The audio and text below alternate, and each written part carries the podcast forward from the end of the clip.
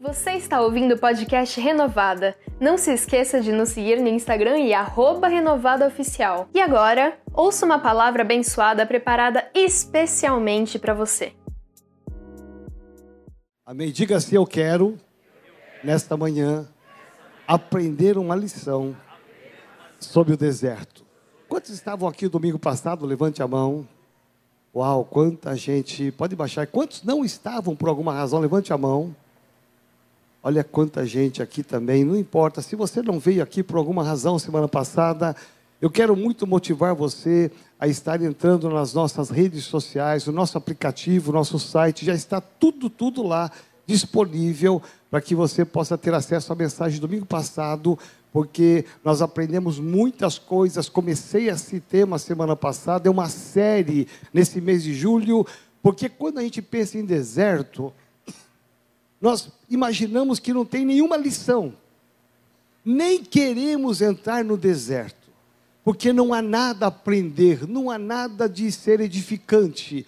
E nós estamos descobrindo na palavra de Deus, a Bíblia, que existem lições preciosas e poderosas que nós devemos aprender para que possamos viver esses princípios, viver essas lições e sermos muito, muito abençoados. E hoje, nesta manhã, eu quero falar com você à luz da palavra de Deus, lá no livro de Números, capítulo 23, versículo 19 quando diz a palavra de Deus: Deus não é homem para que minta, nem filho do homem para que se arrependa.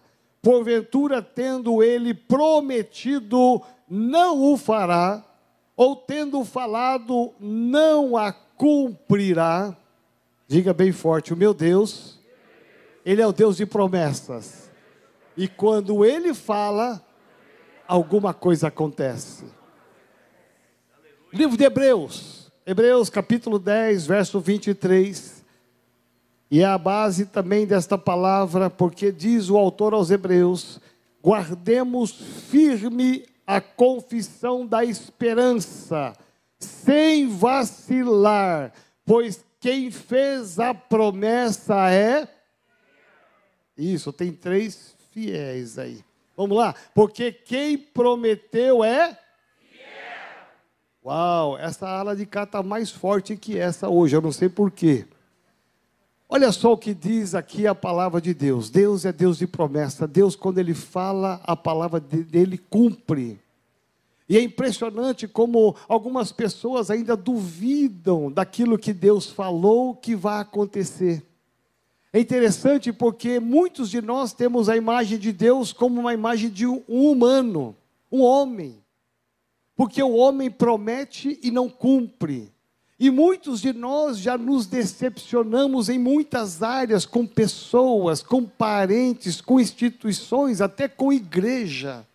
Muitos de nós já nos decepcionamos com pastores, muitos de nós nos decepcionamos com pessoas muito próximas a gente, com sócios, com familiares, com patrão, com funcionário. Quantas decepções, pessoas que prometeram e na hora na hora H elas não cumpriram a palavra, romperam, quebraram uma aliança, a palavra foi violada.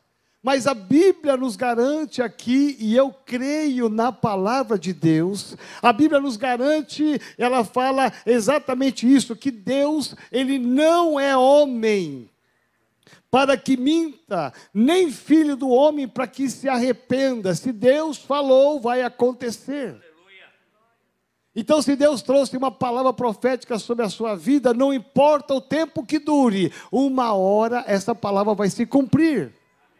Uma hora ela vai ser realidade na sua vida. É questão de você esperar, porque se Deus disse, se Deus disse deste altar, se Deus falou com você na sua casa, se você lendo a Bíblia, Deus falou com você uma verdade, se você sonhando, Deus falou com você, se alguém é, foi levantado como uma boca profética e falou com você uma verdade, ah, pode descansar no Senhor, porque aquilo que Deus falou, Ele cumprirá. Amém? Por isso que diz o texto aqui que ele não é semelhante ao homem, para que minta e nem se arrependa. Porventura, tendo ele prometido, não o fará, ou tendo falado, não a cumprirá. Por exemplo, nós pegamos a história de Adão e Eva no jardim do Éden. Deus disse: Olha, você pode comer de todas as coisas que estão aqui, abundância, fartura, mas não coma desta árvore, porque o dia que você comer, você terá problemas.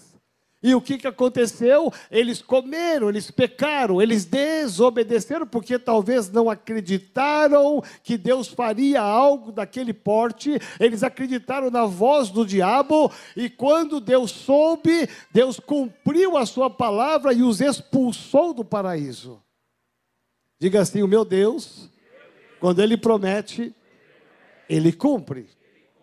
Por exemplo, você lê o livro de Deuteronômio, capítulo 28, é um dos livros e um dos capítulos mais lindos da Bíblia quando fala de promessa.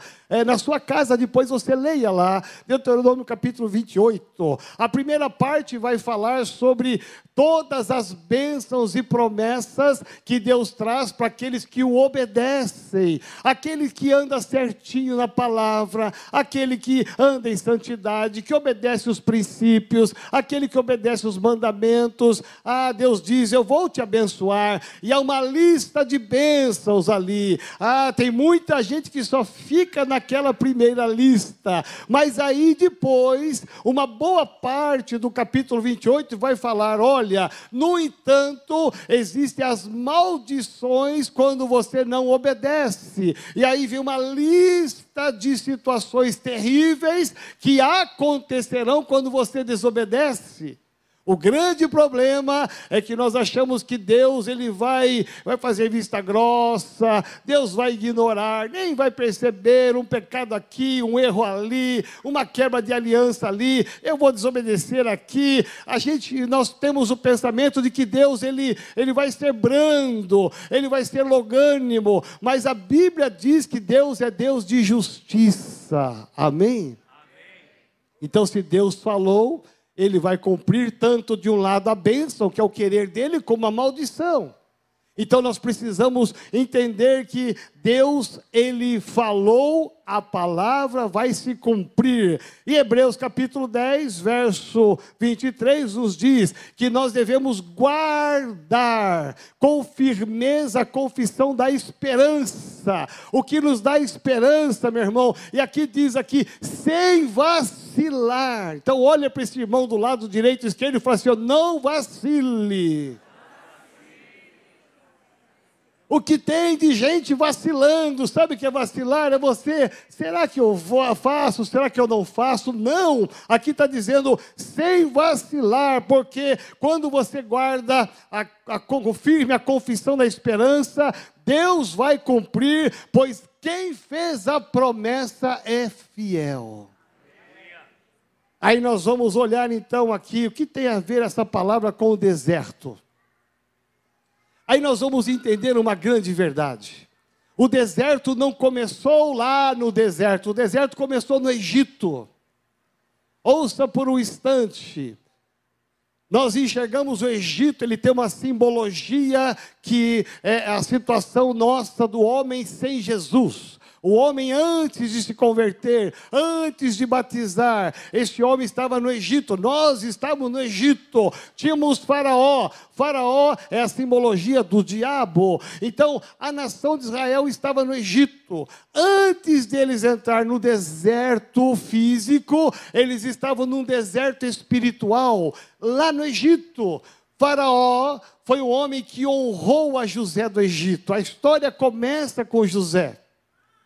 E lá em Gênesis nós vamos acompanhar e vamos perceber que José foi um homem que trouxe prosperidade para o reino. Então, diga assim: eu sou responsável para trazer prosperidade para a minha família, para a minha parentela, para a minha igreja e para a minha nação.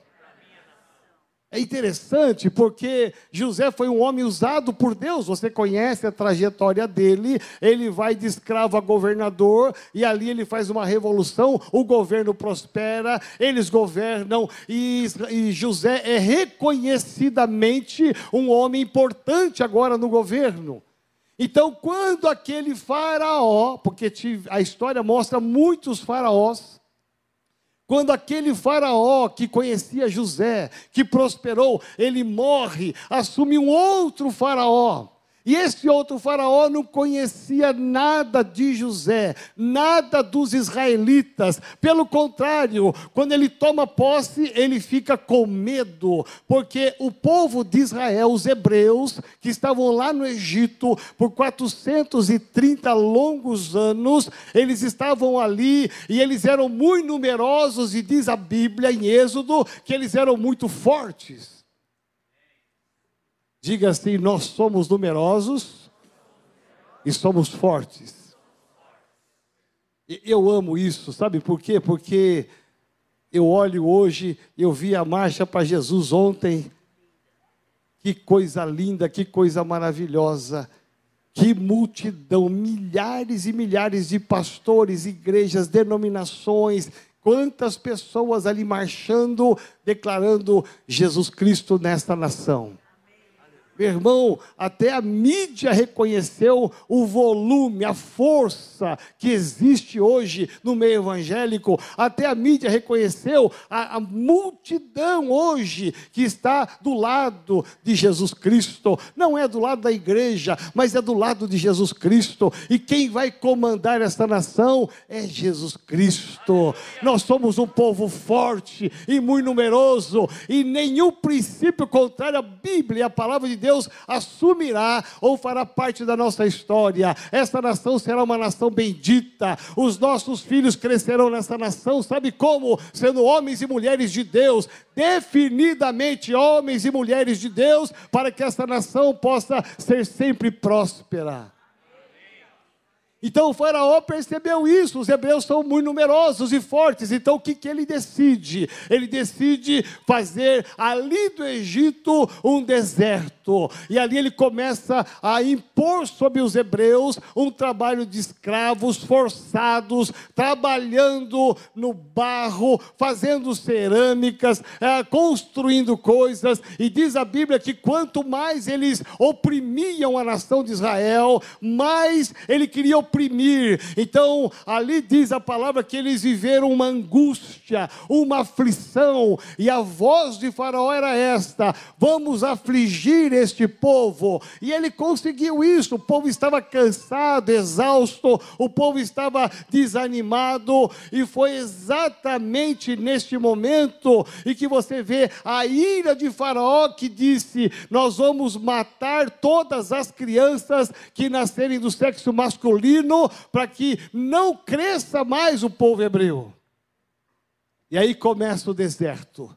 Então, antes deles entrarem naquela terra chamada deserto, eles estavam já no deserto sofrendo, sofrendo naquilo que eles estavam. E eu paro aqui para te dar uma palavra nesta manhã.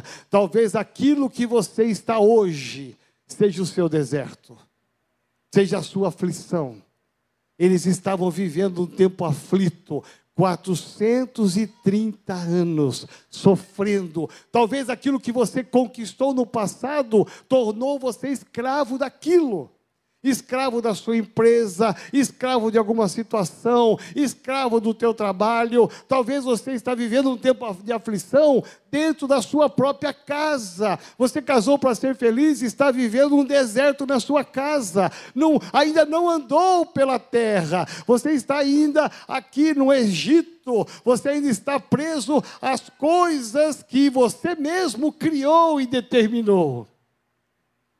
Diga assim, Senhor, me ajuda. Porque se esse for o meu deserto, eu quero sair dele. Aí Deus, a Bíblia diz lá em Êxodo, que Deus ele tem três ações. E a Bíblia diz que Deus ele ouve, ele vê e ele desce. Diga assim: o meu Deus é o Deus que vê, é o Deus que ouve é o Deus que age. Três princípios do nosso Deus. Sabe quando você se depara com uma luta tão grande que você pensa que Deus não está vendo? Já passou por isso? Parece que Deus está tão distante. Você está com uma necessidade crucial, um problema grave, e parece que o céu está em silêncio. Deus parece que está tão ocupado com outras coisas que não está nem olhando o seu problema. Parece que você ora, ora, parece que Deus não está ouvindo. Parece que Deus está agindo na vida de tantas pessoas, menos nas suas. Já, já parou para pensar nisso? Já viveu essa história? Mas a Bíblia diz que diante da aflição, naquele deserto chamado Egito, Deus estava vendo a Bíblia diz que Deus ouviu o clamor, porque quando o povo não aguentou mais, porque tem horas que a gente não aguenta mais, tem hora que nós chegamos no limite de suportar o problema, a luta, a aflição, e eles estavam tremendamente afligidos lá no Egito, então eles começam a orar a Deus e a dizer: Deus, nós precisamos de um livramento. Então Deus ele ele ouve, ele vê e aí ele desce. Diga assim: o meu Deus é um Deus que age. Ah, eu amo isso. Eu vejo Deus andando, Deus passeando em tantas coisas. Quando eu olho essa turma aqui bonita aqui, entregando a vida para Jesus, vindo como membro, batizando, eu digo, é o Deus que transforma, é o Deus que está agindo. E para Deus agir, ele levanta um homem chamado Moisés. E você sabe dessa linda história, porque Moisés vai ser o libertador, e Deus deu uma palavra à nação de Israel, dizendo: é, Eu vou levantar Moisés, Moisés vai, vai confrontar e afrontar Faraó, para que vocês possam sair desse Egito. Diga assim: O Egito não é o meu lugar, a aflição, ela tem que acabar. E olha só, Deus levanta um homem. A maneira de Deus agir, Deus descer, é usando um homem, usou Moisés. E Moisés vai ter uma luta, uma guerra contra Faraó. Ele vai vencer essa guerra, porque quando Deus está com um homem de Deus, com uma mulher de Deus, a vitória é certa.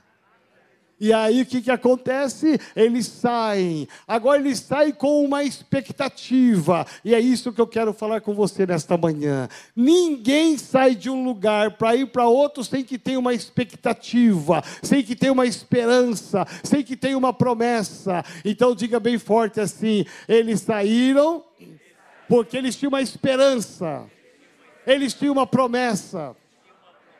E olha a promessa que Deus trouxe para eles. Quando você vai ler o livro de Gênesis, Deus vai dizer assim: é, Eu vou livrar o meu povo. A primeira promessa é: Eu vou é, dar um fim nesta aflição, nesta angústia, nesse problema, nesse sofrimento, nesse cativeiro chamado Egito, esse deserto chamado Egito. Eu vou dar um fim nele. A primeira palavra à nação de Israel foi essa a segunda é: eu não vou somente tirar vocês daí, eu vou levar vocês para uma terra que mana leite e mel. Diga assim: quando Deus fala, Ele cumpre.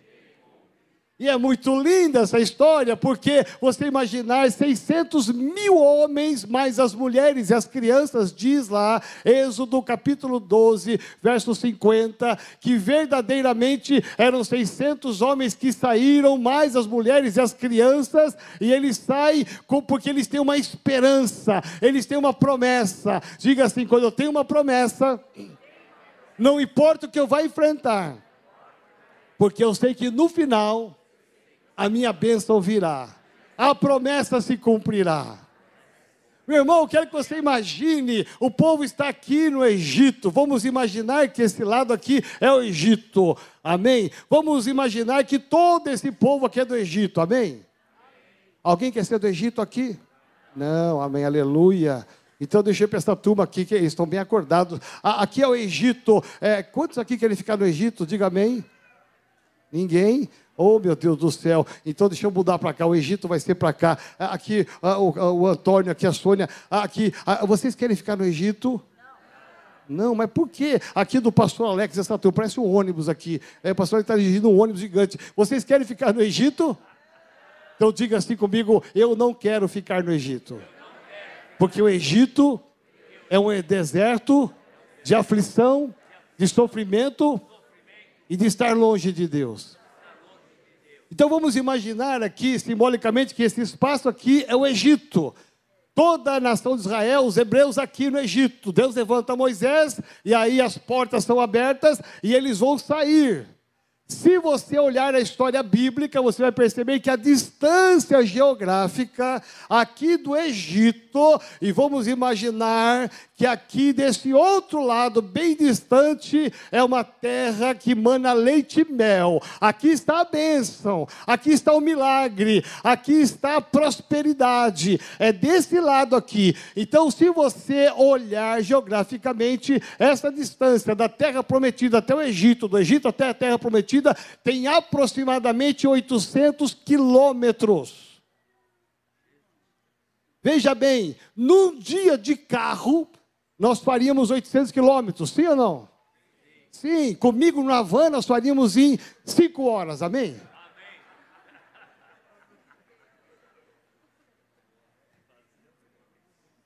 É, quem foi no Paraguai comigo sabe que piloto automático funciona. Agora vamos imaginar, alguns historiadores biblistas dizem assim, que humanamente, com toda esta multidão, que é uma caravana muito gigante, se calculasse as paradas, as idas, as paradas até Canaã, alguns historiadores e biblistas dizem o seguinte: que eles levariam aproximadamente um mês. Diga assim, pastor, para aguentar a prova, para aguentar o deserto, eu aguentaria um mês. Se alguém dissesse para você assim, olha, o seu problema vai acabar em um mês, você ficaria alegre ou triste? O senhor disse, você está desempregado, alguém disse, olha, calma, que daqui um mês vem uma bênção para você, vem um trabalho. Como é que você ficaria? Aí você fala assim, minha mulher só dá problema. Aí alguém fala assim, olha, ah, em um mês ela vai mudar. Aí a mulher fala assim, mas meu marido dá um trabalho. Alguém diz para ela assim, olha, em um mês seu marido vai voltar bonzinho, igual uma luva. Você vai ficar alegre ou triste? E um mês, você fala, um mês eu aguento, aguentei até agora, a vida toda aguentando esse homem, essa mulher, essa situação, esse problema financeiro. E um mês é fácil, é moleza. Então, o que estava na mente daquele povo, é isso que eu quero mostrar para você. O que estava na mente daqueles milhares e milhares de hebreus era o seguinte: nós vamos andar no deserto. Eles sabiam que iam para Canaã, para a terra prometida. Então, são 800 quilômetros. Eles tinham em mente mais mais ou menos a distância. É um mês de caminhada, então beleza. Então fica fácil. Nós vamos caminhar um mês e vamos deixar o Egito e um mês, 20 dias, 25 dias, 27 dias, 28 dias, mesmo sem água, sem comida, chegamos à terra prometida. É isso que tinha na expectativa no coração deles. Mas é isso que aconteceu? A Bíblia diz que eles andaram quantos anos? 40 anos. Você percebeu porque a maioria deles morreu no deserto? Porque eles não aguentaram, eles vacilaram. Muitos murmuraram, criaram ídolos, muitos blasfemaram contra Deus, porque eles tinham no coração que era uma coisa rápida, em um mês e um mês, e Deus quis testar que estava no coração deles, e eles ficaram rodando no deserto 40 anos. Você vai pegar a Bíblia e você vai ver que eles vão para um lado, para outro lado, para outro lado, para outro lado, e não chegam em Canaã. Está demorando. Mas diga assim bem forte: não importa se demore. Um dia, uma hora, a promessa vai se cumprir. Agora, imagina só. Eu, eu, eu, gosto muito disso. Você imaginar assim, você no meio daquela multidão, imaginar que todos nós estamos no meio daqueles hebreus. Nós estamos assim, olha, vai chegar, vai chegar, Está chegando, está chegando, estamos sem água, mas está chegando, estamos sem comida, mas está chegando, estamos sem o abrigo certo, mas está chegando, estamos passando dificuldade, mas está chegando. Quando chegava perto, ah, volta. Aí você mas peraí, estava chegando. Diga assim: não importa o tempo, uma hora a promessa de Deus vai se cumprir. O que estava no coração dessa nação de Israel era uma promessa. Eles tiveram a primeira promessa cumprida. Deus disse, Deus, Deus, trouxe através de Moisés duas promessas. A primeira, eu vou livrar vocês de Faraó. Oh, aleluia! Eles saíram e foram livres mesmo. Ok, aconteceu, foi rápido. Moisés brigou com o Faraó, lutou com o Faraó e venceu o Faraó. Agora a segunda promessa: nós vamos caminhar até Canaã. Em um mês nós chegamos lá. O marido falou para a mulher: aguenta aguenta firme que está chegando. Ah, os pais falam para os filhos: aguenta firme que está chegando, criança, está chegando, aguenta firme. Ah, você fala isso um mês, você fala isso dois meses, você fala isso um ano, dez anos. Não vacile, não vacile, não vacile, pois aquele que prometeu é fiel e vai cumprir. 40 anos passaram eu vou te dar uma triste notícia. Quantos homens e mulheres saíram daqui, mais ou menos? Quantos? Só de homens, 600 mil. Vamos imaginar cada um deles tivesse uma mulher, então são 1.200. 1 milhão e 200. Mas os filhos, cada um tem três filhos, com raras exceções, como alguns aqui têm quatro, cinco, seis filhos. Mas vamos imaginar três filhos. Você vai multiplicando isso, chega a, a, a quase 2 milhões aí facinho de pessoas caminhando pelo deserto. Deixa eu te falar, dessa geração que saiu com a promessa, o que, que eles têm com eles? Diga assim comigo, uma promessa. Diga, mas com força, diga assim, uma promessa. Fala bem forte assim, ó, a diferença, para aguentar é que eles têm uma promessa. Presta atenção. Quase 2 milhões de pessoas saíram com essa promessa, acreditando que ia cumprir. No meio do caminho, em 10 anos, 15 anos, 20 anos, 40 anos, sabe quantos chegaram daquela geração? Quantos? Dois, diga assim, somente dois. Somente dois homens. Quem sabe o nome deles? Josué e Caleb. Diga assim: Josué e Caleb não vacilaram. Eles aguentaram. Aí eu quero te falar uma coisa: você tem que ser como Josué e Caleb. Você não pode se perder no meio do caminho. Deus te deu uma promessa para a sua família, Deus te deu uma promessa para as suas finanças, Deus te deu uma promessa para o ministério. Então, Pegue essa promessa, aguarda firme no seu coração, não vacile, pelo contrário, mesmo que o tempo passe, uma hora Deus há de se manifestar e a promessa virá. Somente dois homens, todos os demais pereceram. O quem entrou lá em Canaã foi uma nova geração, uma nova geração porque a geração velha, a geração antiga não aguentou, não suportou, perderam de vista a promessa. Mas dois homens nos ensinam. Então levanta a sua mão e diga assim: eu quero ser como Josué e como Caleb eu jamais vou parar. Eu jamais vou desistir. Porque eu tenho uma promessa. E nesta promessa eu confiarei. Porque mais cedo ou mais tarde a bênção de Deus virá. Amém? Quero te convidar a ficar de pé.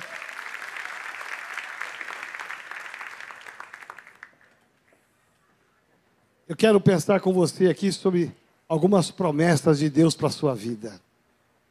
Eu quero que você agarre essa promessa, todas elas. É para você. É para nós como igreja. A primeira promessa que nós encontramos na Bíblia é a respeito de algo mais importante para você, que é a sua família. Diga assim: a minha família, abaixo de Deus, é algo mais importante. Sabia por que, que o diabo ataca tanto a família? Por que, que ele destrói casamentos? Por que, que ele rouba os filhos? Ontem o pastor Nino e uma liderança aqui da nossa igreja foi na clínica, como eu falei no começo. Estamos recuperando homens, jovens e adultos lá, alcoólatras, drogados, homens de rua, famílias destruídas. Famílias destruídas. O diabo quer destruir a sua família, mas há uma promessa de Deus para a sua família, amém? Olha só o que diz a palavra de Deus. Atos capítulo 16, verso 31. Responderam-lhe: Crê no Senhor Jesus e serás salvo, tu e a tua casa. Preste atenção. Às vezes, você, mulher que aqui está, está orando há tantos anos, há tanto tempo pelo seu marido, às vezes com o coração duro, difícil, não desista dele.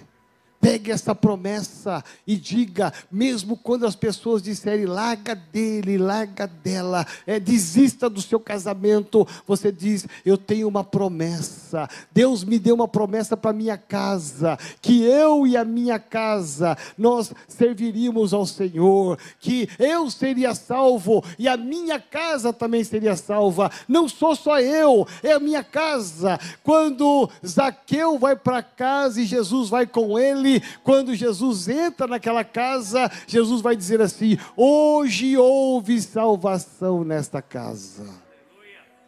Um homem chamado Zaqueu que levou Jesus para dentro de casa. Você que é do Senhor Jesus, você que é convertido, é sua função, é o seu papel levar Jesus para dentro de casa. Não desista daqueles que estão na sua casa, do seu marido, da sua esposa, dos seus filhos. Talvez você diga, mas pastor, meu filho está tão longe de Deus, tão perdido, tão corrompido, a minha filha é tão distante de Deus. Não desista, Deus está te dizendo: há uma promessa sobre a sua casa, há uma promessa sobre a sua família, eles ainda entregarão o coração a Jesus Cristo. Eu creio nisto. O que motivou eles a saírem lá do Egito e irem até Canaã era uma promessa. Vocês vão viver o tempo de milagres lá em Canaã, como eles viveram. Então diga assim: a minha casa será salva. Cada membro da minha família, daqueles que eu amo, ainda aceitarão a Jesus e vão morar no céu comigo. Deus tem uma promessa para a sua saúde. Tiago capítulo 5, verso 14 e 15. Olha só que onda de enfermidades que está reinando na sociedade, não só no Brasil, mas no mundo. E Deus tem uma promessa para a sua saúde, está dizendo assim: está alguém entre vós doente? Chame os presbíteros da igreja, os pastores, a liderança, e esses façam oração sobre ele, ungido com óleo, em nome do Senhor. E a oração da fé salvará o enfermo, e o Senhor levantará, e se houver cometido pecados, ser-lhe-ão perdoados. Irmão, a doença não veio para trazer alegria, só tristeza. Então Deus tem uma promessa para aquele que está doente, aquele que está enfermo, há uma promessa.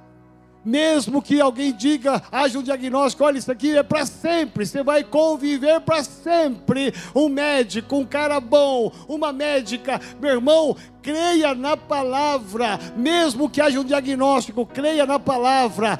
Deus tem promessa para a tua saúde. Deus tem promessa para a sua vida financeira.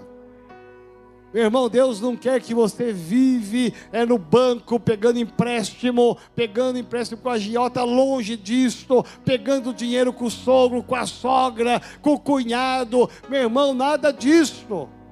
Deus quer que você tenha uma vida próspera. Então diz a palavra no Salmo 122, 7. reine paz dentro dos teus muros e prosperidade nos teus palácios. Meu irmão, o teu muro é a sua casa, palácio é a sua família. Deus tem palavra de prosperidade. E por último, Deus tem palavra de prosperidade. Deus tem palavra também de promessa para a sua, para você ser provido em todas as coisas. É, livro de Mateus, capítulo 6, 31 a 34. Olha o que Jesus diz: Portanto, não vos inquieteis dizendo: que comeremos? que beberemos ou com que nos vestiremos, porque os gentios é que procuram todas estas coisas, pois vosso Pai celeste, celeste sabe que necessitais de todas elas. Buscai, pois, em primeiro lugar o seu reino e a sua justiça, e todas essas promessas vos serão realidade. Portanto, não vos inquieteis com o dia de amanhã, pois o amanhã trará os seus cuidados. Basta o dia o seu próprio mal. Deus está dizendo: eu vou prover as suas necessidades. Eu vou cuidar de você. Amém? Então diga assim: a nação de Israel tinha uma promessa. Eu também tenho uma promessa. Eu não vou vacilar no deserto. Eu vou caminhar no deserto.